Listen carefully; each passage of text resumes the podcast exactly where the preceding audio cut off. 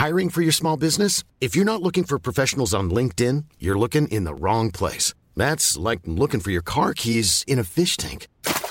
LinkedIn helps you hire professionals you can't find anywhere else, even those who aren't actively searching for a new job but might be open to the perfect role. In a given month, over 70% of LinkedIn users don't even visit other leading job sites. So start looking in the right place. With LinkedIn, you can hire professionals like a professional. Post your free job on linkedin.com slash people today.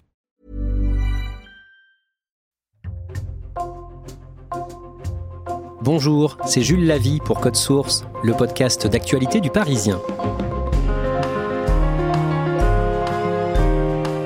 Thierry Assion, 64 ans, a longtemps été l'un des plus anciens fugitifs français. Soupçonné d'être impliqué dans l'assassinat d'un couple de restaurateurs français en 1991 au Guatemala, il a été condamné en son absence au début de sa cavale en 2001 à la prison à vie. L'homme vivait caché depuis plus de 20 ans en Amérique latine et en Asie. Il a été arrêté sur une île d'Indonésie en 2021 suite à une avarie de son voilier. Actuellement, Thierry Assion est détenu aux Pays-Bas et la justice néerlandaise dira le 20 septembre si elle accepte ou non de le remettre à la France. Une affaire criminelle hors du commun que nous raconte aujourd'hui Timothée Boutry du service police-justice du Parisien. Timothée Boutry, Thierry Assion a 64 ans. À quoi est-ce qu'il ressemble aujourd'hui? Thierry Assion a un visage assez bonhomme, barbu, cheveux courts, mais euh, selon plusieurs sources, euh, il s'est amaigri puisqu'il euh, sort de plusieurs mois de détention et par ailleurs il souffre de problèmes de santé qui l'obligent à aller régulièrement consulter à l'hôpital. Actuellement, il est aux Pays-Bas, il y est depuis le mois de juin. La justice néerlandaise étudie en ce moment son éventuelle extradition vers la France. Oui, il y a une audience qui s'est déroulée ce mercredi 6 septembre euh, devant le, un tribunal d'Amsterdam, puisque euh, Thierry Assion est sous le coup dans un mandat d'arrêt européen délivré par la France. Et quand il y a un mandat d'arrêt, le pays dans lequel euh, le ressortissant est arrêté examine ce mandat, regarde s'il est valide et s'il doit être ou non remis au pays qui a émis le mandat. Donc voilà, toute la question est de savoir si il va être remis à la France et la décision a été mise en délibéré au 20 septembre. Cela fait des années que la France attend son extradition. Il a été arrêté le lundi 4 octobre 2021 en Indonésie et son extradition d'Indonésie a été très compliquée. Oui, au départ, il y a une euh, demande d'extradition, vraiment formellement euh, formulée par la France, qui a été refusée par l'Indonésie. C'est-à-dire que euh, l'Indonésie a considéré que la demande avait été faite hors délai, ce que la France conteste, enfin peu importe. toujours est-il qu'il n'a pas été remis immédiatement à la France, et donc il a été placé en rétention, c'est-à-dire que pour l'Indonésie, c'est quelqu'un qui était rentré sur leur territoire sans document valable, sans visa, et donc il était, on va dire, illégal, et là il était sous le coup d'une expulsion et plus d'une extradition, mais son expulsion a pris énormément Il y a eu plusieurs tentatives avortées, même certaines fois il a même été jusqu'à l'aéroport, mais il n'a pas pu embarquer pour des questions de laisser passer, d'escorte. Enfin voilà, ça a été très difficile et ça a pris plusieurs mois. Timothée Boutry, vous allez nous raconter à la fin de cet épisode de Code Source comment il a été arrêté en Indonésie en 2021. C'était dans des conditions rocambolesques. Vous allez aussi nous raconter ce qu'il vous a dit, puisque vous avez pu lui parler au téléphone à plusieurs reprises. Mais d'abord, il faut rappeler les faits. Tout commence au Guatemala, à Guatemala City, en décembre 1991. Un couple de restaurateurs français est tué dans des conditions atroces. En fait, on découvre euh, les corps atrocement mutilés et carbonisés de Bernard Béraud et de sa compagne euh, Marie-Antoinette Perriard. Les corps sont très endommagés, il y a des soupçons de torture et les euh, analyses révéleront qu'ils ont été tués par balle. Leur restaurant, chez Pierre, était fréquenté par l'élite locale de Guatemala City. Oui, c'était un couple de restaurateurs euh, en vue. Euh, donc, ils ont ce restaurant chez Pierre. Ils ont ouvert un second qui marchait très bien aussi. Et c'est vrai que c'est l'établissement où se rendaient euh, des militaires, des diplomates, des hommes d'affaires. C'était la bonne table de la capitale de ce pays d'Amérique centrale, en proie à certains troubles à l'époque. On n'est pas dans un pays extrêmement calme. Deux hommes, deux Français, sont rapidement suspectés par les enquêteurs. Oui, il y a d'abord euh, Jean-Philippe Bernard, qui est un membre de la famille du restaurateur, qui était d'ailleurs le gérant d'un des deux établissements. Et il y a un de ses camarades, Philippe Biret, qui est un ancien légionnaire, surnommé Le Tatoué. Assez vite, euh, on va se rendre compte qu'il y avait des difficultés, des antagonismes entre le couple de restaurateurs et euh, ce neveu qui avait pris la gérance d'un des deux restaurants. Et un troisième Français est soupçonné d'être impliqué dans ce meurtre. Cet homme, c'est Thierry Assion, dont on parle dans ce podcast. Pourquoi est-ce qu'il est accusé d'avoir joué un rôle dans le crime? En fait, Thierry Assion, euh, il est très proche de Jean-Philippe Bernard, qui est donc euh, le, neveu du restaurateur assassiné, celui qui gère un des établissements. Et euh, dans les mois qui ont précédé leur mort, les restaurateurs pensaient que Thierry Assion avait mis Jean-Philippe Bernard sous sa coupe. Ils ont l'impression que c'est lui qui décide, euh, qui lui donne des, ordres sur la manière de gérer le restaurant. Euh, ils le soupçonnent de euh, vouloir reprendre le restaurant. Et donc c'est pour ça qu'il y a eu plusieurs clashs. Il y a même un, diplomate français en place à l'époque qui a été missionné pour essayer de remettre tout le monde d'accord, mais ça n'a pas marché. Donc il y a vraiment, vraiment un très fort antagonisme entre tout ce monde-là. Et c'est vrai que Jean-Philippe Bernard, Biret et Assion sont un peu tous les trois souvent vus au sein du restaurant.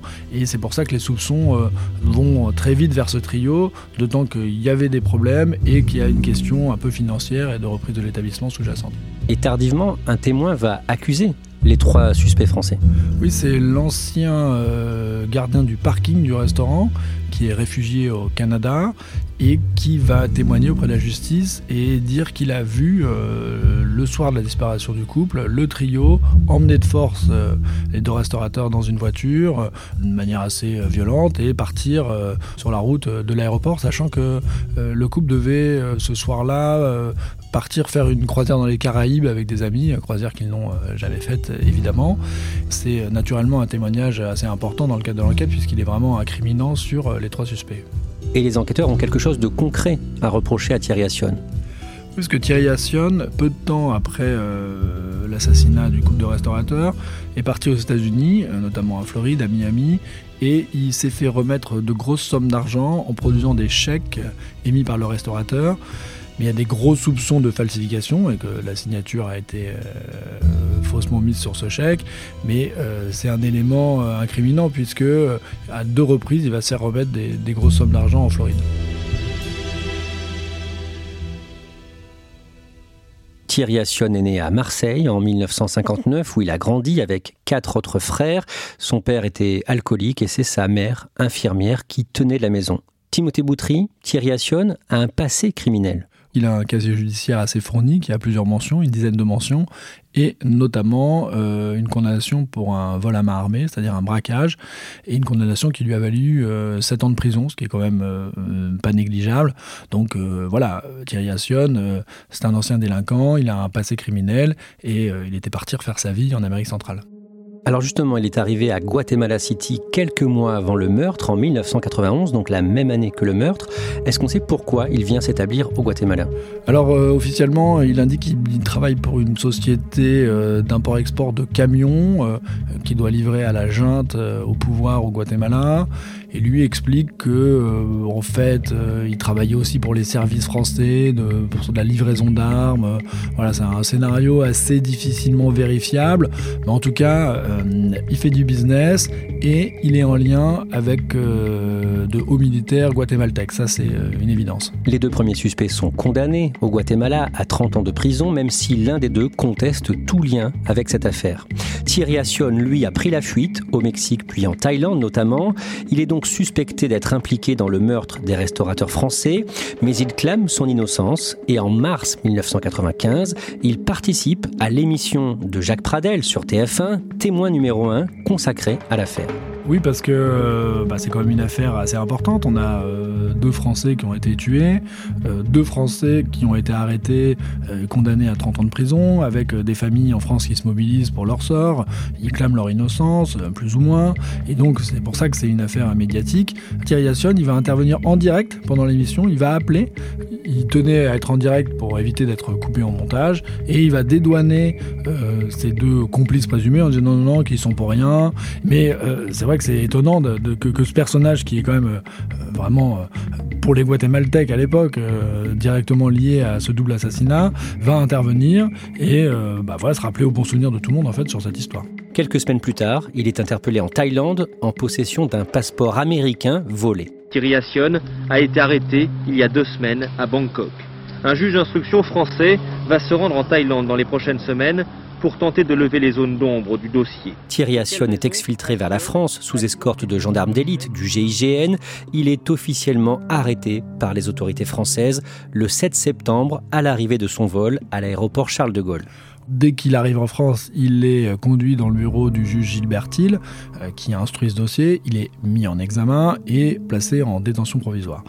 En fait, l'instruction, elle va prendre du temps parce que euh, c'est une instruction qui se déroule sur euh, plusieurs pays, donc déjà c'est compliqué. Le juge Thiel va se rendre au Guatemala. C'était pas simple non plus d'aller sur place, et on l'a dit, c'est un pays qui est pas très stable. Il va aussi aller au Canada pour voir le, témoin dont on a parlé. Il va aussi aller en Floride pour se rendre dans les banques où il va expliquer que le FBI n'était pas très très très euh, conciliant et lui a, lui a pas facilité la tâche. Mais on va arriver quand même à un délai qui est de 4 ans et 7 mois de détention provisoire, ce qui est extrêmement long. Et c'est pour ça que euh, Thierry Assion va être remis en liberté. Ça peut paraître choquant parce qu'il est mis en cause pour complicité d'un double assassinat, mais 4 ans et 7 mois de détention sans être jugé, c'est extrêmement long.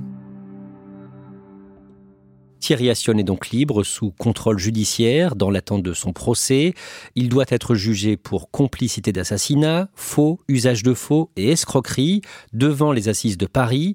L'audience doit débuter le 3 octobre 2000. Oui, Thierry Asson n'est pas là. Il a euh, pris la fuite une nouvelle fois, on pourrait dire. Et donc, bah, évidemment, le procès euh, n'a pas lieu. Et il y a un nouveau procès qui sera convoqué un petit peu plus tard, euh, lors duquel il sera jugé par contumace, c'est-à-dire en son absence. Et par contumace, il est condamné à la prison à vie le 5 juin 2001. Sa cavale va durer deux décennies, pendant la décennie 2000 puis la décennie 2010. Pendant cette cavale, pour ce que l'on en sait, que fait-il? Thierry Assion, il va euh, pas mal voyager. Euh, il va notamment euh, être en Asie, en Asie du Sud-Est. Et en fait, il va avoir diverses identités d'emprunt. Et il va faire du business. il va monter des sociétés, fait du commerce. c'est un baroudeur. C'est quelqu'un qui est très à l'aise. Et c'est vrai qu'aussi, le fait d'avoir des identités d'emprunt, ça lui a aussi permis de se déplacer un petit peu plus facilement. Au fil des années et donc des décennies, cette histoire tombe dans l'oubli. Bah oui, euh, parce que euh, malheureusement, une histoire criminelle en chasse une autre. Il n'y a pas non plus une attention médiatique qui va être permanente. Les familles euh, des deux premiers suspects sont mobilisées au départ, et puis bah, une fois qu'il y a eu la condamnation, bah, ça s'étiole et puis eux aussi vont, finalement euh, finir par euh, sortir de prison. Euh, donc voilà, on, oublie un peu le double assassinat, on oublie Thierry Assion. Et cet homme-là est censé être recherché, mais il n'y a pas de recherche active. Et au bout d'un moment, les familles des deux victimes pensent que Thierry Assion est mort. Timothée Boutry, vous, vous entendez parler de cette affaire pour la première fois en décembre 2021. Oui, parce que euh, je vais apprendre que Thierry Assion a été euh, arrêté en Indonésie, dans des conditions sur lesquelles on va revenir. Et bah là, évidemment, euh, moi, je ne connaissais pas cette histoire, je dois l'avouer, qui avait été traitée par le Parisien, par un ancien collègue, Jean-Pierre Mière, qui est malheureusement décédé aujourd'hui. Et bah, je vais me replonger dans ces archives, je vais redécouvrir tout ça et je vais voilà, revisiter l'affaire Assion, la condamnation des deux autres. Moi, je découvre tout ça et évidemment, il y a matière à faire un article vous parvenez à entrer en contact avec Thierry Assion, à l'interviewer à distance. Il est comment au téléphone? Alors il est euh, volubile, euh, il est euh, sympathique, très bavard, il a envie de parler de son histoire, euh, il clame son innocence, il l'a toujours fait, il l'a fait pendant l'instruction et il le refait à plusieurs reprises, et euh, il dit non mais moi je suis prêt à revenir en France, euh, d'ailleurs je me rendais en Nouvelle-Calédonie, je ne demande qu'à m'expliquer. Alors lui il considère que sa peine est prescrite, mais il dit non non mais moi j'ai rien à craindre, je veux parler, je veux parler, mais je veux que les vérifications soient faites parce que voilà il a une théorie sur ce qui a pu se passer, mais disons que c'est quelqu'un qui euh, semble désireux de pouvoir s'expliquer. Il affirme que son état de santé s'est dégradé, qu'il souffre de plusieurs maladies. Pour se dédouaner, Thierry Assion met en avant une histoire invérifiable et que la justice a déjà écartée par le passé, histoire d'un prétendu financement illégal de partis politiques. Alors ce parti, c'est le RPR, c'est l'ancien parti de Jacques Chirac. Euh, il incrimine un dirigeant de haut rang, un ancien ministre, en disant que c'est lui qui a voulu récupérer de l'argent, sachant que les restaurateurs étaient en lien aussi avec la DEA, qui est l'agence anti-drogue américaine. Donc voilà, un scénario un peu digne de James Bond. Mais il faut dire que le juge Gilbert Hill, qui a instruit le dossier, a, aussi vérifié ça. Il a entendu euh, ce responsable politique, qui était un petit peu surpris et qui évidemment a nié. Il a aussi entendu ce diplomate français qu'il connaissait le couple de restaurateurs et que Thierry Assion met également en cause et lui aussi a évidemment réfuté toutes les accusations qui avaient pu être portées. Donc Gilbert Hill m'a expliqué, il me dit moi voilà j'ai fait mon job et si je l'ai renvoyé dans la cour d'assises c'est que j'estimais que les charges étaient suffisantes et voilà on en est là de l'état du dossier mais Thierry il, il continue à clamer son innocence et peut-être aura-t-il l'occasion de développer à nouveau ses arguments devant une cour d'assises. Timothée Boutry, qu'est-ce que Thierry Assion vous dit de sa cavale? Comment il explique qu'il a pu vivre euh, sans être retrouvé par la justice française pendant toutes ces années? En fait, il me dit que c'est pas si compliqué. Euh, il dit qu'il suffit d'être attentif, euh, de prendre des précautions, et il me dit même qu'il s'est rendu à plusieurs reprises en France sous de fausses identités. Voilà, on l'a dit, hein, il y a eu plusieurs alias Thierry Assion, c'est-à-dire qu'il est connu sous plusieurs identités en fait. Donc sans doute que ça l'a aidé d'avoir des faux papiers, mais il en parle de manière assez détachée. Bon, et Peut-être on peut imaginer aussi que le temps fait que euh, plus ça va, moins on est vraiment très recherché. Donc il a aussi euh, bénéficié un petit peu de, ce droit à l'oubli. Timothée Boutry, on le disait au début de ce podcast, les conditions de son arrestation en Indonésie en octobre 2021 sont rocambolesques. Au départ, le 4 octobre, il veut quitter une grande île des Philippines, Cebu, à bord d'un bateau, un voilier, avec l'homme qui partage sa vie. À ce moment-là, un homme prénommé Bruce. Oui, donc Thierry Assion, euh, il est parti euh, sur ce bateau avec son compagnon et leurs deux chiens, et euh, un document prouve que leur destination c'est la Nouvelle-Calédonie.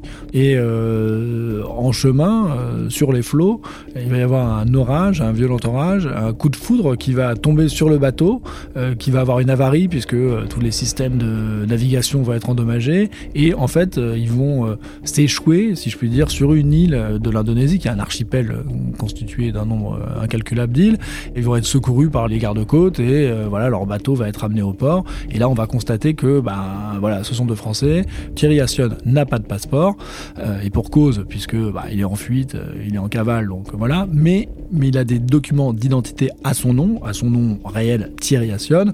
Et donc il dit non, mais moi je me cache pas. Dès le départ, je dis voilà, je suis Thierry Assion, vous pouvez rechercher qui je suis.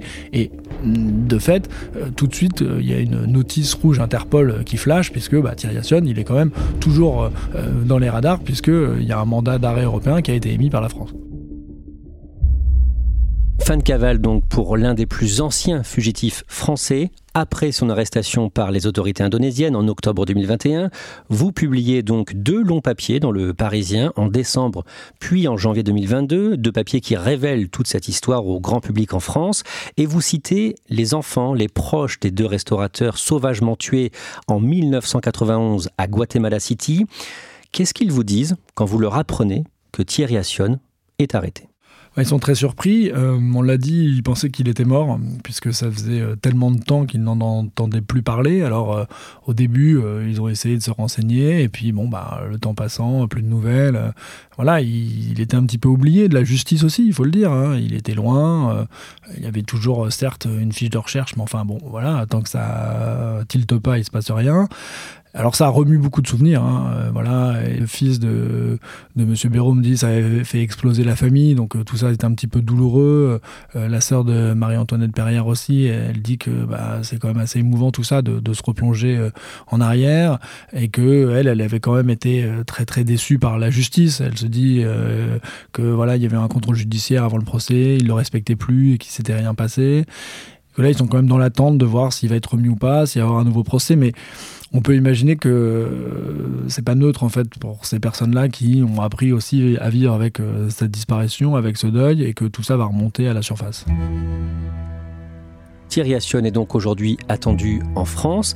Il va y avoir un nouveau procès, plus de 32 ans après les faits Là, tout dépend de ce que va décider la justice néerlandaise, puisque Thierry Assion est sous le coup d'un mandat d'arrêt européen émis par la France. On va voir s'il va être ou non remis à la France. On saura ça le 20 septembre effectivement, s'il est remis à la France, selon toute vraisemblance, il devrait être incarcéré euh, dans la région parisienne et euh, avoir un nouveau procès puisque on l'a dit il a été euh, condamné par contumace. Aujourd'hui ça n'existe plus la contumace mais enfin ça veut dire qu'il a été condamné en son absence.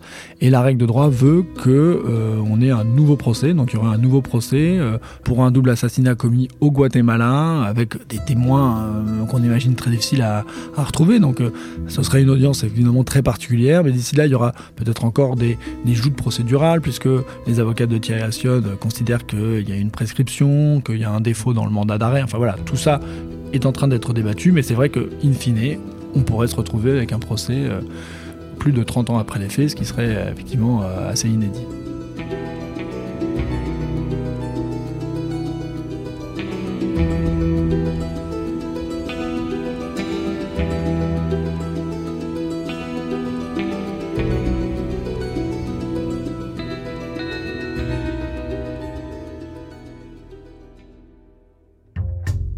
Merci Timothée Boutry. Cet épisode de Code Source a été produit par Thibault Lambert, réalisation Julien Moncouquiole. Si les affaires criminelles vous intéressent, n'hésitez pas à écouter le podcast Fait divers du Parisien, Crime Story, c'est chaque samedi, présenté par Claudia Prolongeau avec Damien Delsoni, le chef du service police-justice du Parisien. Code Source et Crime Story sont disponibles tous les deux sur leparisien.fr bien sûr et sur toutes les plateformes audio.